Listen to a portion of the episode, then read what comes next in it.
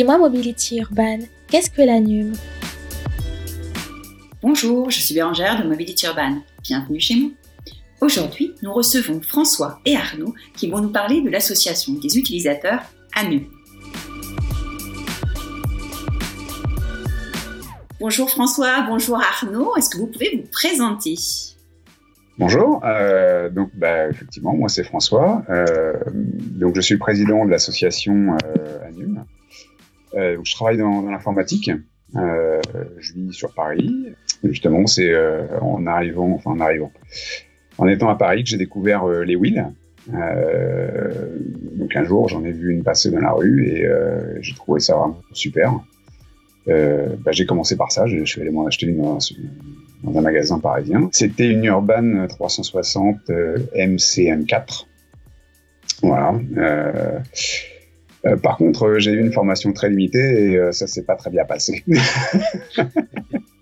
voilà. et peu de temps après, j'ai vu, j'ai vu des trottinettes arriver. Et donc voilà, je suis passé sur les trottinettes.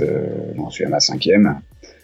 Et, et maintenant, bah, c'est les skates. voilà, donc cinquième, pardon, deuxième skate. et finalement, ça serait parti un peu trottinette pour aller au boulot et, ou pour des déplacements un peu longs, et puis skate pour le fun. Voilà. Arnaud, tu veux te présenter Tout à fait. Bonjour Bérangère, bonjour à tous, et puis bah, merci de l'invitation. Euh, donc moi, bah, Arnaud, président adjoint de l'association, j'ai 34 ans, je travaille aussi euh, dans le secteur informatique, mais euh, dans, dans, le secteur des médias, en télévision plus précisément. Euh, et, donc, je suis propriétaire de deux trottinettes. J'ai commencé par la Xiaomi M365 et même au tout début par le free floating. Euh, la première Apple Roche, elle a été faite comme ça à Paris au tout début du free floating. Très vite, j'ai acheté une M365. Et euh, au bout de plusieurs centaines, même milliers de kilomètres, j'ai eu vraiment le besoin de, de monter en gamme et j'ai acheté donc une 010X. D'accord, merci. Est-ce que vous pouvez nous dire ce que c'est que l'ANUM dont on va parler ce matin qu'est-ce que, qu'est-ce que cet acronyme veut dire aussi? Voilà, donc euh, ANUM, ça veut dire Association nationale des utilisateurs de micro-mobilité électrique. Donc, euh, ça, on, a, cogité un petit peu pour retrouver l'acronyme, mais bon, voilà, on a, on a, réussi à faire quelque chose qui arrive à se prononcer parce que c'est toujours un peu difficile euh, avec les acronymes. Euh, alors, vous n'êtes pas tout seul dans cette association. Il y a, euh, je crois, cinq ou six membres du bureau. Et est-ce que vous pouvez nous les présenter? Est-ce que vous pouvez nous dire qui ils sont Exactement. Donc, on a euh, Philippe Roche, qui est trésorier de l'association. c'est donc un trotteur qui est chercheur de profession. Il habite à Salon de Provence. On a également Denis Blom, qui est trésorier adjoint, wheeler, retraité et qui habite en région Paris-Île-de-France. Frédéric Roussange, qui est secrétaire euh, de l'association. Il travaille dans le secteur informatique et il habite à Lyon. Alison Imbert, secrétaire, adjointe de l'association dans le secteur de la vente, qui habite à Lyon également. Laurent Philippe, donc, qui est fonctionnaire, euh, qui habite en région parisienne et qui est membre du conseil d'administration et qui est aussi wheeler. Tien Fap, membre du conseil d'administration, qui est Wheeler aussi, région Paris-Île-de-France. Antoine Marpeau, membre du conseil d'administration également, qui roule en e-skate. Et Vincent Joubert, qui habite en région Île-de-France également, qui est membre du CA et qui est trotteur. Très bien, voilà une belle équipe. Vous êtes finalement assez nombreux et plutôt répartis sur tout le territoire et avec à peu près tous les EDPM. Il doit en manquer quelques-uns parce que les EDPM c'est très très large, mais euh, on va dire les trois majeurs, la wheel, le skate et la trottinette. Alors du coup, cette association, euh, quand est-ce qu'elle est née et, qu'est-ce qui en est euh, le, générateur? Pourquoi vous avez créé une association Ouais, ouais, ouais. Euh, donc comment ça s'est passé? En fait, c'est que j'étais tombé sur des, informations donc de la, fédération des professionnels de la micromobilité, hein, donc c'est la FPMM, quand je cherchais certaines informations sur, euh, sur les engins. Et, euh, j'avais décidé de les, contacter. Donc voilà, j'ai eu un premier contact. Et euh, donc ils avaient déroulé une assemblée générale et j'aurais souhaité avoir plus d'informations sur ce qu'il y avait eu dans cette assemblée générale. Et bon, voilà, quand un particulier arrive comme ça à contacter une fédération, bah, ils nous ont simplement demandé de, d'être organisé, donc d'avoir une, structure pour, pour pouvoir échanger un peu plus librement avec nous et être un peu plus en confiance. Donc, euh, j'avais commencé à lancer une idée euh, d'association euh, sur certains groupes Facebook. bon, ça n'a pas eu un grand succès et, et voilà, bon, c'est tombé dans un petit trou. Donc ça, c'était début 2019. Et, et en fait, ce qui nous a tous fait réagir par la suite, c'est l'annonce des 20 km/h par Elisabeth Borne. Euh, et, là, on a vu quand même une, ébullition sur tous les réseaux sociaux. Et, euh, pour le coup, c'est Arnaud euh, qui a relancé sur, Facebook euh, un message comme ça, en proposant de lancer une association pour essayer de, représenter un peu tous les utilisateurs de, de micromobilité. Et, euh, et, donc voilà, bah, on a pris contact ensemble avec Arnaud. Et, euh, et puis donc on a, on a commencé à, à, lancer le recrutement un petit peu des, des membres à la fois sur Facebook et sur, sur Telegram. Vous aviez une, un passif euh, d'association? Enfin, Vous étiez déjà membre d'association euh, avant Pas du tout? pas, du tout, zéro. J'ai fait partie d'une asso avant, j'ai jamais géré une asso. Rien.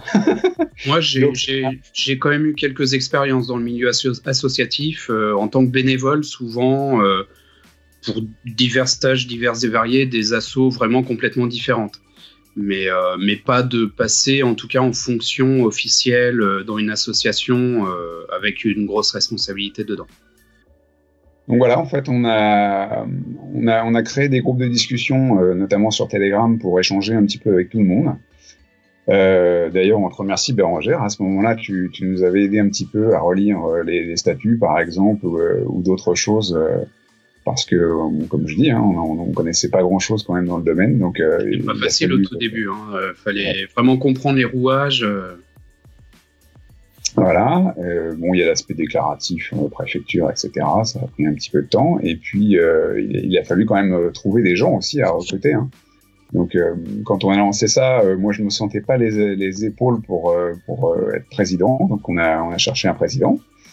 Euh, voilà, donc on a eu Patrick Afterman euh, qu'on a nommé président, euh, et puis et puis voilà, c'était parti. donc ça, c'était en mai 2019. Voilà, un peu l'histoire. D'accord. Et du coup, quelles ont été vos actions? Qu'est-ce que quelles sont les actions de la Lune Ouais. Alors bon, déjà. dans, dans, le passé, on a rencontré énormément de monde autour du, du milieu de la micromobilité. Euh, globalement, que ce soit des professionnels, euh, des institutionnels. Donc, on a rencontré euh, les ministères des Transports et, de l'Intérieur. Hein. Donc, l'Intérieur, c'est vraiment eux qui ont rédigé le décret. Donc, malheureusement, on est arrivé un petit peu tard. Le décret était déjà bien dans les tuyaux. Euh, et c'est dommage parce qu'en fait, même si le ministère de l'Intérieur est assez rude en négociation, on va dire, euh, il y a, des points quand même avec lesquels euh, on arrive à discuter avec eux et on voit qu'il y a une part d'écoute. voilà, donc euh, ensuite on a parlé avec des, assureurs, de la fédération bien sûr, on en a parlé avant, des vendeurs, des importateurs, des avocats, parce que il y a des choses dans, les textes du décret qu'on a eu du mal à comprendre et voilà, des avocats ou des juristes, c'est assez utile dans ce cas-là. Euh, qu'on fasse pas de mauvaises interprétations. Hein. Euh, et on a même eu des lobbyistes euh, qui nous ont contactés pour pour pousser certaines catégories d'engins. voilà, donc ça c'est marrant. on discute aussi avec la prévention routière, donc l'APR, hein, l'association de prévention routière. tout ça, donc c'est ce qu'on fait un petit peu à court et moyen terme. Il va y avoir aussi tout ce qui va être salon. Euh, on a participé au salon autonomie, euh, et puis euh, il va y avoir les Electric Games bientôt, auxquels on participera en tant qu'association. et puis voilà, il y aura certainement d'autres événements comme cela. ensuite, ça c'est à court moyen terme. Au jour le jour, en fait, on, analyse tous les jours un petit peu l'actualité. il y a quand même très régulièrement des utilisateurs qui viennent échanger avec nous autour des lois euh, donc on essaye de leur expliquer au mieux euh, bah, les impacts du décret euh, et pas, pas, que le décret parce qu'en fait il y a des choses qui ont toujours été là et qui nous ont toujours concernés. Hein. Euh, et on reçoit régulièrement des questions des adhérents aussi. Ça va même jusqu'au conseil d'achat d'ailleurs. C'est assez marrant. Ouais, ouais, tout à fait. On a régulièrement des gens qui nous disent, ouais, ils nous envoient un petit mail. En gros, entre tel et tel et tel modèle, lequel vous pensez serait le mieux. bien sûr, en général, il faut poser pas mal de questions avant de cerner le, véritable usage euh, prévu de l'engin, hein, mais bon. Et donc, euh, sur le long terme, euh, il y a toujours toutes les actions dont on vient de parler, hein, qu'on va continuer. Et il y a quand même un, point assez important là, pour nous. On nous disait c'est la catégorie 45 km/h. donc on, va travailler sur ce sujet-là, notamment au niveau de l'Europe. C'est donc vraiment pour aujourd'hui, parmi les idées que vous défendez, c'est celle-ci qui est en priorité. Euh, ouais, Arnaud, je te laisse répondre sur celle-là. il n'y a, pas de priorité numéro 1 ou, numéro 2. On a euh, plusieurs priorités qu'on met à peu près sur le, même plan d'égalité. On, essaie de défendre pour ne défavoriser personne, parce que bon, bah, selon la région où on habite ou son utilisation, on peut avoir des priorités différentes en tant qu'utilisateur. Donc les priorités euh, actuelles, donc c'est le lancement de la catégorie DPM rapide, euh, calqué sur le modèle LE1B euh, donc à 45 km/h comme les scooters euh, ou anciennement les mobilettes. le hors agglomération qui, est très important bah, pour les régions, les, gens, les utilisateurs qui n'habitent pas en région à forte densité, donc hors des villes. On a également bah, tous les autres points, hein, tout ce qui est loi, sécurité, fiabilisation, prise en charge en service après-vente, euh, tout l'aspect justice, euh, infraction, amende, euh, avant la justice évidemment. en bref, tout ce qui concerne le quotidien d'un utilisateur. D'accord. Donc en fait, il n'y a pas que l'aspect réglementaire, il y a aussi l'aspect vraiment d'usage. Tu viens de parler du SAV, du respect des garanties, des conditions de garantie, ce genre de choses aussi. C'est ça. Alors après, par exemple, la prise en charge SAV, bon, c'est assez délicat. Hein. on peut pas non plus, on n'a pas une expertise non plus extrêmement forte là-dessus.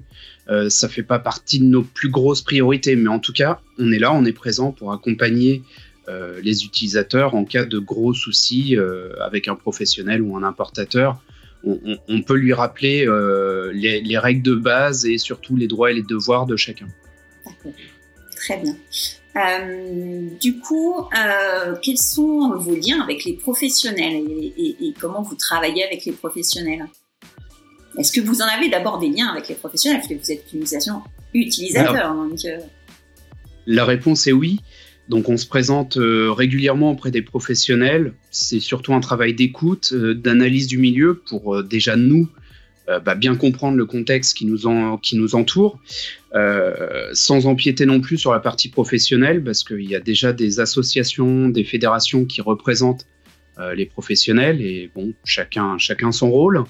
on rencontre aussi régulièrement bah, beaucoup de professionnels lors des grands rendez-vous, des grands moments de la micromobilité. Euh, on voit là par exemple dernièrement au mois de janvier, on était au ministère de l'Intérieur, place Beauvau, euh, avec beaucoup de professionnels pour euh, bah, commencer à travailler sur les, futurs textes, notamment euh, tout ce qui va être réglementation sur les véhicules. Ça serait a priori pour la fin du printemps, de l'été, fin. Voilà, par rapport au contexte, à l'actualité à définir. Il n'y a pas de date pour le moment. Euh, sinon, bah, il y a pas mal de, rencontres lors des salons, lors des projets. Il y a des réunions en télétravail qui se font en amont. Euh, et aussi, euh, aussi bah, lors d'opérations de, communication. Par exemple, on a créé donc un livret qui rappelle les 10 règles essentielles du bon usage d'un EDPM. Euh, et on a fait un petit peu la, petite tournée des, professionnels euh, dans les grandes villes euh, en France, en tout cas principalement à Lyon et à Paris dans un premier temps, et puis quelques envois postaux aussi par la poste où voilà, on a transmis notre support de communication et on a engagé aussi bah, un premier contact avec certains professionnels qu'on ne connaissait pas encore.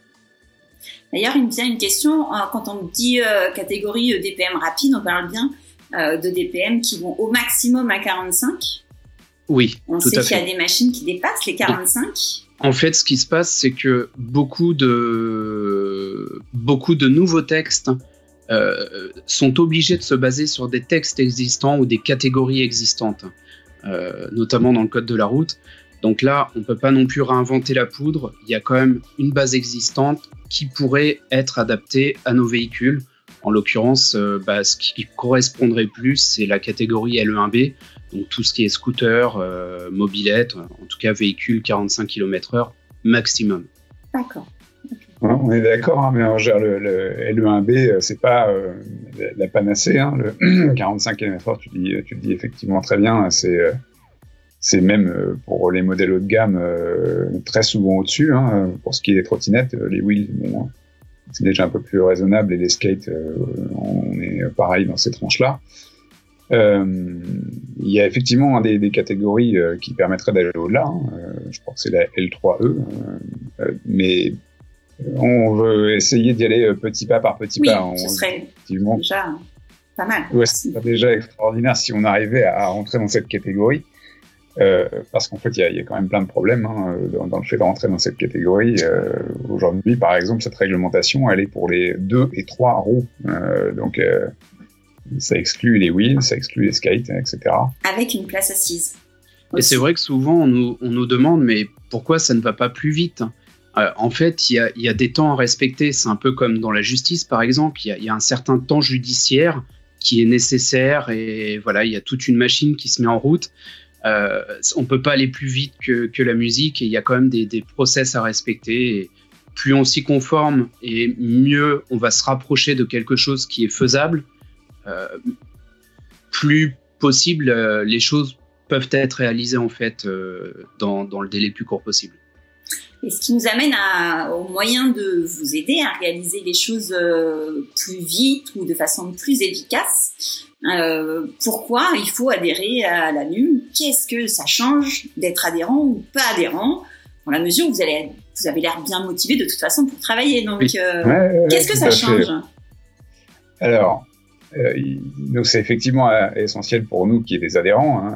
La première, la première chose, c'est quand on va au, tout simplement au contact, notamment du milieu politique. Euh, le, le, quasiment à chaque rendez-vous qu'on a eu, euh, on a la question euh, combien vous avez d'adhérents. Voilà. Donc euh, la, la, première fois on y est allé, euh, je crois qu'on avait même pas 100 adhérents quand on était au ministère de l'Intérieur. Donc forcément, ça, ça pousse pas les gens. On n'a on a, on a pas de poids, tout simplement pour négocier. C'est aussi bête que ça. Hein. quand on a derrière une, une, fédération des motards ou je sais pas quoi, où il y a, euh, je sais plus combien ils sont, mais ils sont, ils sont beaucoup. Euh, le poids n'est évidemment pas du tout le même. Euh, déjà parce qu'il peut y avoir des, des, des, des répercussions derrière. Hein. Derrière, quand on a une manifestation des, motards, bah, ça va faire tout de suite un petit peu de bruit. Euh, Alors les ne font pas assez de bruit, hein, en même temps c'est un avantage. Mais... donc, euh, donc voilà, ça c'est la première raison. La deuxième, c'est tout simplement on a besoin de fonds. On a besoin d'un peu de fonds. Euh, on n'a pas, on n'est pas très dépensier. Mais euh, malgré tout, on a besoin d'une trésorerie, donc que ce soit pour imprimer des supports de communication, pour être présent sur des salons. Hein. Il y a des salons professionnels, bah, il faut s'inscrire, il faut payer, tout simplement. Les frais de gestion de compte aussi, c'est des choses aussi bêtes que ça. Hein. C'est comme pour ouais. un particulier, un, un compte bancaire, bah, il y, a, y a besoin de quelques frais. Voilà. Euh, on a besoin d'un petit peu de matériel. Par exemple, on voit le fond euh, derrière Arnaud. Euh, voilà, on essaye d'avoir des présentations un, petit peu, je dirais léchées. Le terme n'est pas vraiment très, adapté, mais un petit peu sympa pour quand on fait des lives ou autre. avoir une qualité de vidéo, etc. Bah, tout ça, c'est un petit peu de, de, de moyens aussi. et puis, bah, il y a les frais de transport, tout bêtement. Il y a des réunions, bah là on, on parle d'aller à Bruxelles prochainement. bah voilà, hein, on est, on, on, déjà on prend beaucoup de jours de congé ou autre, donc euh, c'est quand même pas mal si on n'a pas à payer ça sur nos deniers personnels. C'est pas. Vous êtes bénévole, on est d'accord. Tous les membres Exactement. du bureau sont bénévoles. Ah, c'est ah, bien sûr, bénévole. C'est totalement non. bénévole et sur notre temps personnel, euh, parfois ça empiète même un petit peu. Sur le professionnel, on laissait à minima, évidemment. ah, donc ça, c'est pour l'adhésion euh, des, des, des, des, gens euh, à titre personnel. Et ensuite, on a lancé, il n'y a pas longtemps, donc le réseau ANUM, le réseau d'associations ANUM. le but, c'est de, de regrouper un petit peu toutes les associations locales euh, tout simplement comme la FUB le fait. Donc la FUB, c'est la Fédération des utilisateurs de bicyclettes. Hein. Euh, une fédération qui est quand même extrêmement puissante euh, et en tout cas qui est extrêmement importante. Euh, donc qui a notamment réussi à, faire passer le plan vélo, donc qui était quand même un, très très bon plébiscite du, vélo en France, on va dire. Donc voilà, le, but pour nous, c'est d'être plus fort à plusieurs et de pouvoir aussi mettre en avant les actions locales de ces associations. Donc euh, nous, tout simplement, qu'on fasse le relais hein, des, des, petites communications et euh, qu'on puisse fournir du, matériel ou, euh, de, de l'aide, tout simplement, à ces associations. Donc euh, là, euh, on a eu euh, le, cas d'une association qui nous a rejoint il n'y a pas longtemps. Ils ont fait une session de prévention, par exemple. Donc ils ont travaillé avec avec la sécurité routière ou les forces de police, je crois bah, tout simplement leur envoyer les, les livrets, voilà, tout simplement pour qu'ils aient un, support de communication. On sait que pour une petite association euh, locale, euh, petite ou, pas petite d'ailleurs, hein, euh, on voit nous les efforts que ça demande pour, produire des choses comme ça, donc on se dit autant partager tout simplement. Hein, euh, donc voilà, c'est euh, ce réseau, il nous semble assez intéressant euh, dans, dans, la mesure où on voit que on n'est pas juste notre association, mais finalement des associations un petit peu partout en France avec euh, des besoins qui peuvent être un peu différents, des utilisations qui peuvent être un peu différentes. Donc on, on le voit par exemple côté espagnol. Euh, donc on a on a aussi créé donc un, un réseau euh, européen euh, sur euh, sur Telegram où on discute avec beaucoup de gens un petit peu partout en Europe. Et, et, et les côté espagnol par exemple ils ont une fédération d'utilisateurs dans laquelle ils ont je crois 15 ou 20 associations locales dedans.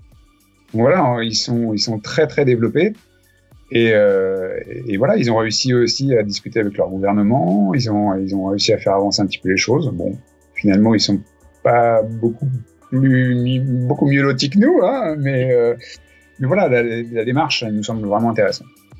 D'accord. Et, et, donc aujourd'hui, il y, y, a combien d'adhérents à la nuit Alors là, on en, on est à 100, 150, 150 euh, depuis le début de l'année, hein, puisqu'il y a eu un reset au 1er janvier. D'accord. Donc, tous ceux qui avaient adhéré en 2019, d'ailleurs, hein, si vous avez oublié de renouveler, euh, c'est le moment. Euh, voilà. Et, euh, et, et, et c'est effectivement ce que, ce que, tu disais tout à l'heure, c'est important pour euh, avoir l'air représentatif vis-à-vis des, des, institutionnels. C'est ça.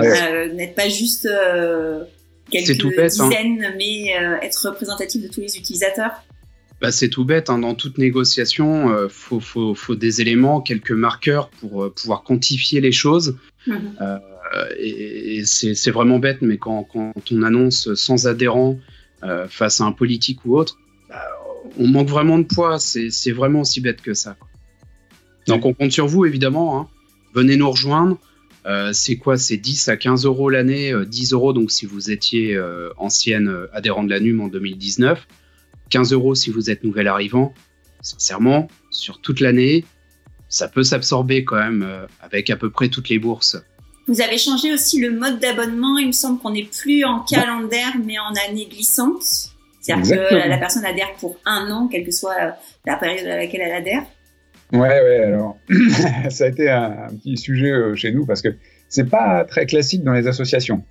Euh, beaucoup de beaucoup d'associations euh, sont en année calendaire, soit 1er janvier, 31 décembre, ce qu'on avait fait l'année dernière. Le problème, en fait, c'est que tout simplement, bah, en fin d'année, il y a quasiment plus personne qui souhaite adhérer, hein, parce qu'ils ne voient plus l'intérêt d'adhérer pour un, deux, trois mois qui restent. Et bon, euh, voilà, l'aspect euh, année glissante, ça se rapproche, ça se rapproche plus d'un service, même si on, nous on n'est pas un service, hein, mais c'est quand même dans, parmi les jeunes, il y en a peu qui ont euh, des engagements associatifs. Et, voilà, finalement, cette idée d'avoir une période glissante, nous, ça, ça nous choque pas. Et euh, effectivement, maintenant, euh, voilà, vous adhérez, c'est pour 365 jours. Et puis, euh, puis voilà. Très bien. Euh, du coup, maintenant, c'est quoi les prochaines étapes? Au niveau des objectifs, donc euh, bah, une catégorie 45 km/h, euh, DPM rapide comme on l'a dit, sans sel, élargir la réglementation actuelle, donc R 168 à 1 et 4 roues, parce qu'en fait, pour l'instant, au niveau réglementation, il y a un petit souci pour les e-skates hein, euh, qui, qui, rentrent pas suffisamment, suffisamment bien dans les textes. Une histoire de deux, quatre roues, donc un skate ça a quatre roues par rapport aux trottinettes qui en ont deux ou les roues une seule. Et voilà, ça peut poser quelques problèmes de texte.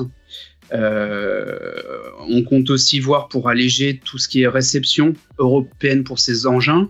Donc la réception, c'est ce qu'on appelait anciennement les mines, euh, c'est-à-dire homologuer un véhicule pour sa mise en, circulation. Euh, et actuellement, bah, c'est plutôt inadapté et très coûteux. C'est vraiment plusieurs dizaines de milliers d'euros. Pour les constructeurs, ça coûte très très très très cher.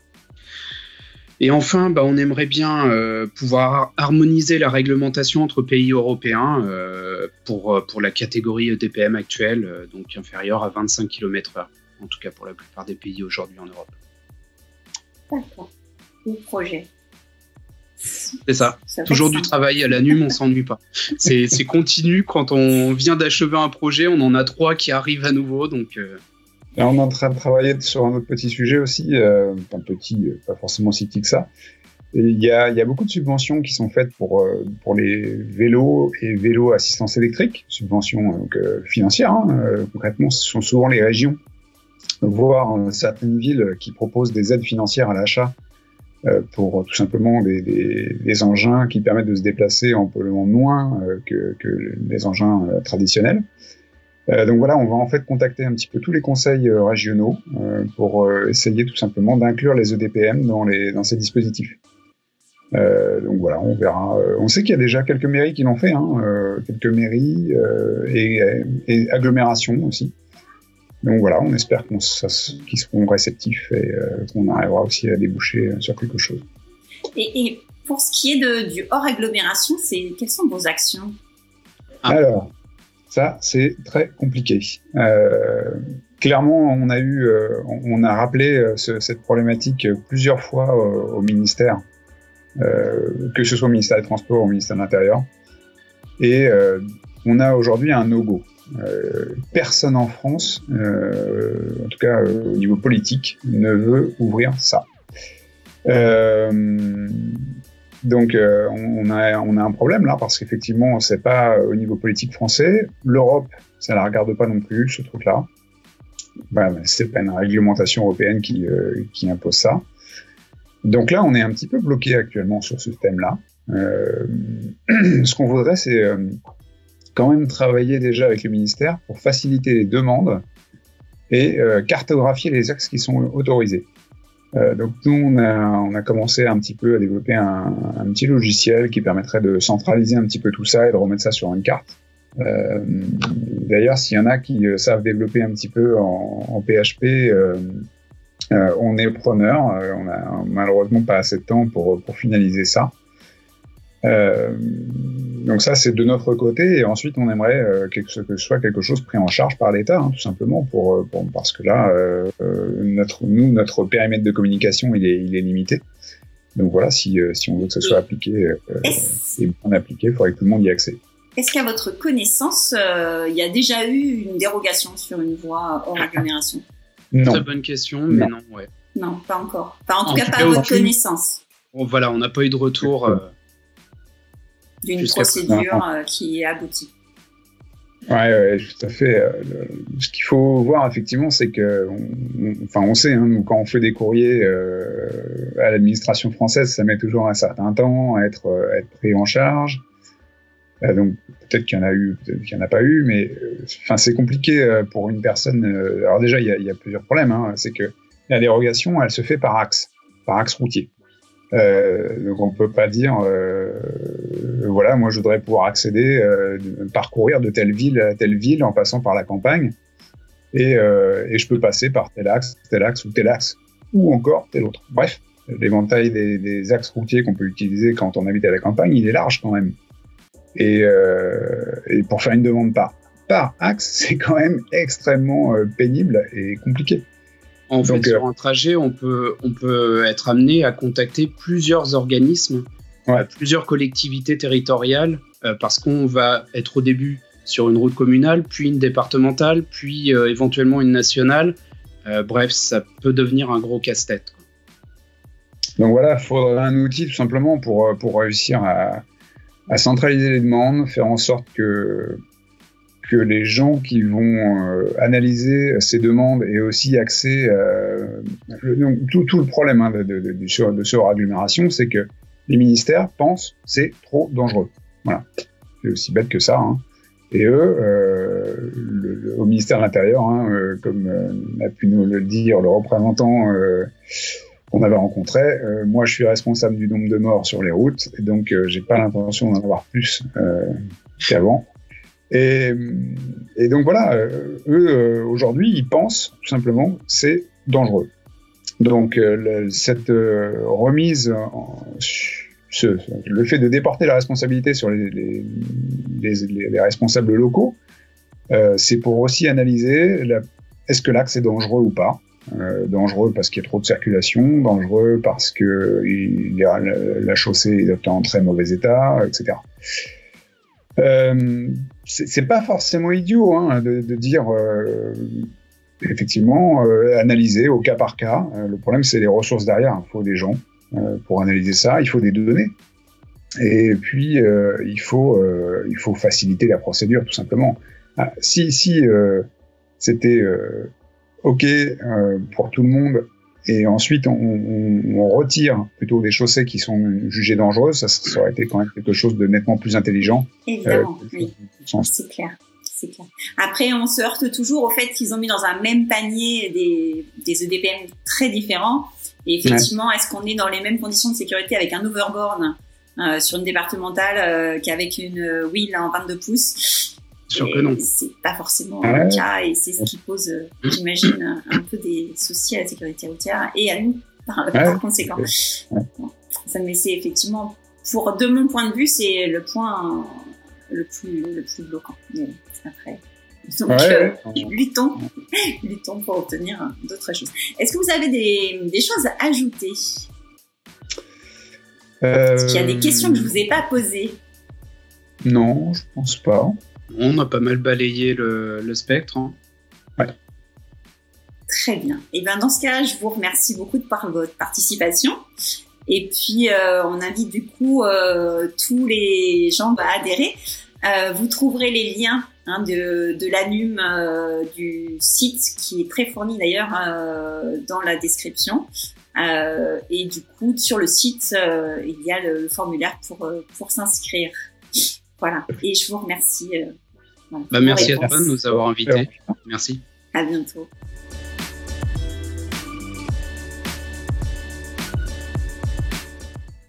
Voilà, vous en savez plus sur l'ANUM.